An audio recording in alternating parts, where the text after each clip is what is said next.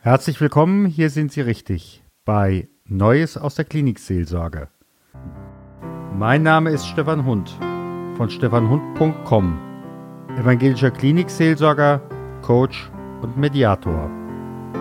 Begleiten Sie mich bei meinen Begegnungen rund um die virtuelle Hessenklinik. Kommen Sie mit. Herzlich willkommen bei der Folge 45 von Neues aus der Klinikseelsorge. Heute kommt der dritte Teil unseres Gespräches mit den grünen Damen, mit den grünen Herren vom Ökumenischen Besuchsdienst am Klinikum in Darmstadt.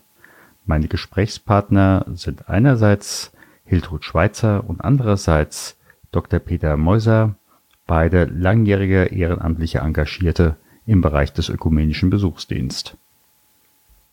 Schon, es ist einfach ja, ich finde es halt positiv, die, die, diese ganze Besuchsdienst. Für mhm. mich ist es äh, immer eine äh, äh, Bereicherung, wenn ich hier war und gehe nach Hause. Mhm. Ja, so geht es mir auch. Das ist immer dann, dann, mir geht dann auch mal durch den Kopf, aber äh, die Mehrheit ist es Positive. Mhm. Es gibt auch mal was Negatives, aber das ist, gehört ja zum Leben auch dazu. Natürlich. Und, äh, aber die positive Seite überwiegt. Mhm. Auch, also hauptsächlich auch für mich. Ja, ich denke, wenn es andersrum wäre, hätten Sie auch schon ja, gesagt. Mh. Hm. Ja, nee, auch für die Patienten, ja. wie äh, Herr Mäuser schon gesagt hat, es ist auch diese Dankbarkeit von den ja. Patienten, die man dann kriegt, wenn man ihnen zugehört hat und vielleicht auch noch nicht immer was sagen musste, sondern einfach nur, sie waren zufrieden, dass sie zugehört haben. Dass man gar nicht irgendwelche Ratschläge oder sonst was machen sollte, sondern einfach nur, es war mal jemand da und hat mir zugehört. Mhm. Das, das, ist so. Mhm.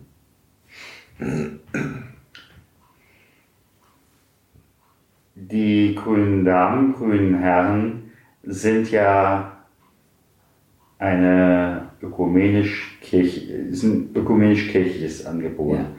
Wie weit spielt das in den Gesprächen, in den Besuchen eine Rolle? Vielleicht, dass es Türen öffnet, vielleicht aber auch, kommen Sie mal bitte nicht mit der Kirche. Beides. Beides. Mhm. Ich habe die Erfahrung gemacht, wenn jemand sagt, kommen Sie mir nicht mit der Kirche. Mhm. Und ich sage dann, ja, ich will Sie nicht bekehren. Mhm. Ich möchte Sie nur besuchen mhm. und ein Gespräch mit Ihnen, wenn Sie mhm. das möchten, führen. Und ich habe dir auch dabei die Erfahrung gemacht, die Leute, die am Anfang sehr abweisend waren, die haben dann gar nicht mehr aufgehört zu reden. Oh ja, das kenne ich sehr gut genauso von meinen Besuchen. Ja. Also äh, da, es ist halt, ja, diese Barriere ist schon ein bisschen da, weil viele mhm. sagen, ich bin nicht in der Kirche, nee, ich brauche niemand und so weiter und so fort. Mhm. Aber es gibt auch viele, die sagen, ach, wie schön, dass jemand kommt mhm. und sich mal um mich kümmert oder mhm. mir mal zuhört. Also es ist, ja. für mich ist eigentlich mehr die Zusprache da. Mhm. Also die Leute äh, nehmen sie schon an. Mhm. Also ich habe in den ganzen Jahren, ich glaube nur zwei oder dreimal, wo mich wirklich jemand weggeschickt hat. Mhm. Ansonsten hatte ich immer ein kurz, und wenn es nur ein kurzes Gespräch war. Ja. Aber ich hatte immer trotzdem, ja, und bin dann auch selbst rausgegangen und dachte, okay, mhm. es ist in Ordnung. Mhm. Für mich hat das Religiöse eigentlich bisher nie eine wirkliche Rolle gespielt. Mhm. Ich gehe auch nicht ins Zimmer und sage, ich komme von der Seelsorge, von der Krankenhausseelsorge, sondern ich sage vom Besuchsdienst. Mhm. Aber ich habe es häufiger erlebt, dass Patientinnen oder Patienten dann von sich aus aufs Religiöse mhm. zu sprechen kommen. Und ich habe dann dabei auch die Beobachtung gemacht, dass die, die tief religiös sind, ihre Krankheiten leichter ertragen. Ja. Das kann man wohl häufiger beobachten. Aber ähm, das Religiöse lasse ich eigentlich außen vor. Mhm. Und ja, gut, wenn die Patienten darauf zu sprechen kommen, dann ist die Sache in Ordnung. Mhm. Nun, ja, so hatte ich auch mal eine Ordensfrau als Patientin, auch eine alt gewordene Dame. Die hat mir ihre ganze Geschichte erzählt, wie sie aus Holland hier nach Deutschland gekommen ist und wie sie in diesen Orden geraten ist. Und es war wirklich ein interessanter Lebenslauf, den sie hatte. Und die hat dann zum Schluss äh, auch so ein bisschen mich bekehren wollen. Sie merkte, dass ich da abseits stehe.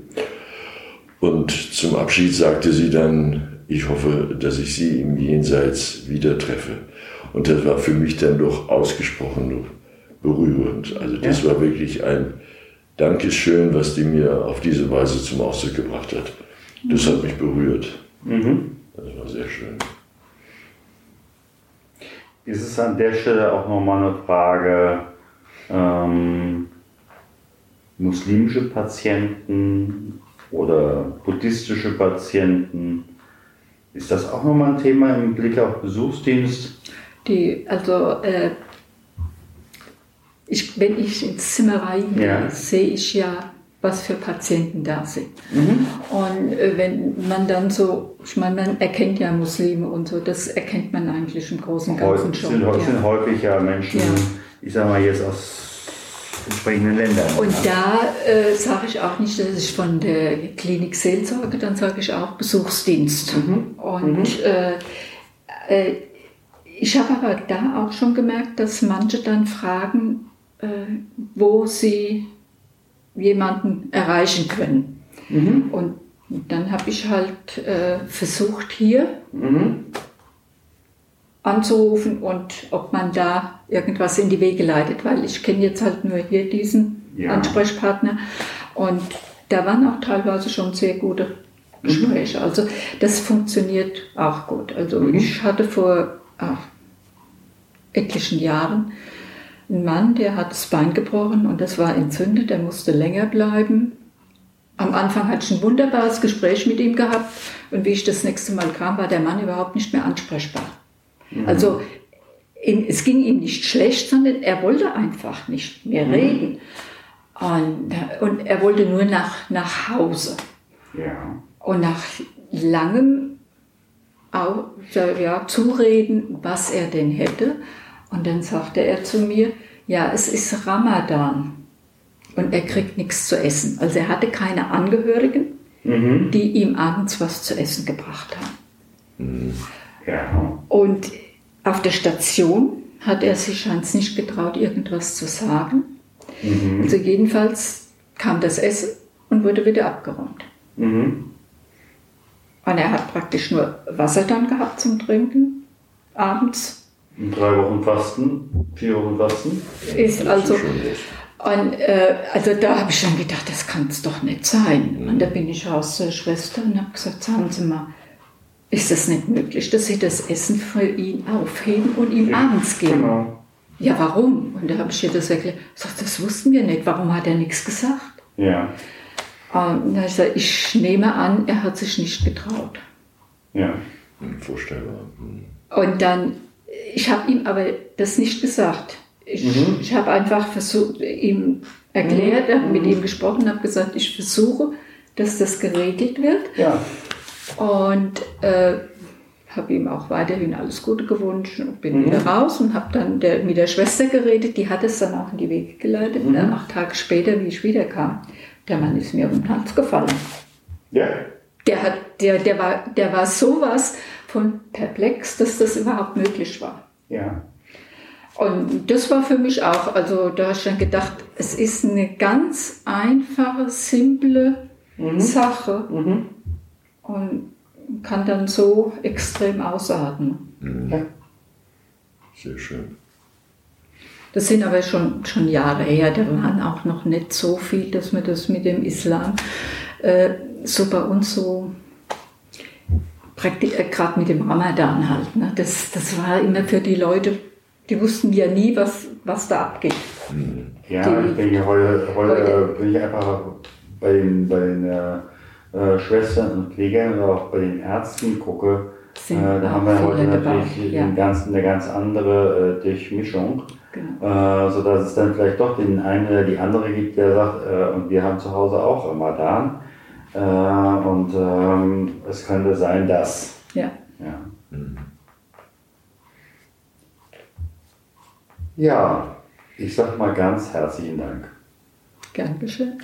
Ja, auch dieses Gespräch hat Ja. Freude gemacht. Das ist doch schön. Ja. Das ist doch schön. Wie gesagt, danke von allen im Namen aller, die Sie besucht haben und äh, denen Sie jetzt vielleicht auf die Art und Weise noch mehr Besuche ermöglichen, wenn sich der ein oder die andere ansprechen lässt, äh, in Ihre Gruppe zu kommen, äh, sich von den beiden Kolleginnen weiter fortbilden lässt. Und ich denke mal, Sie haben ja auch untereinander äh, Ihre monatlichen Zusammenkünfte und da gibt es ja auch immer den einen oder anderen, äh, unter anderem auch mich, äh, der da doch das eine oder andere reinbringt. Ja, Hm. Und äh, Ja, und das möchten wir auch fortsetzen. Ja. Soll auf jeden Fall bleiben. Denn das ist auch für uns dann jedes Mal eine Bereicherung. Das ist ganz klar. ja, ganz herzlichen Dank.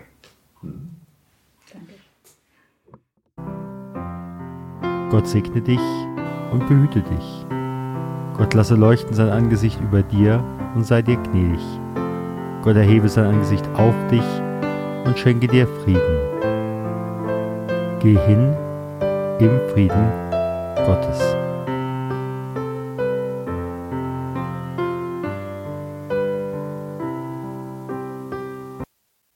Herzlichen Dank für Ihre Zeit und Ihre Aufmerksamkeit. Hat Ihnen diese Sendung gefallen? So freue ich mich über Ihre Rückmeldung entweder über iTunes oder über die E-Mail podcast-klinikseelsorge at stefanhund.com. Sie können uns auch gerne auf Facebook folgen, auch auf der Seite Podcast-Klinikseelsorge. Vielen Dank und auf Wiederhören und vielleicht auf Wiedersehen. Ihr Stefan Hund.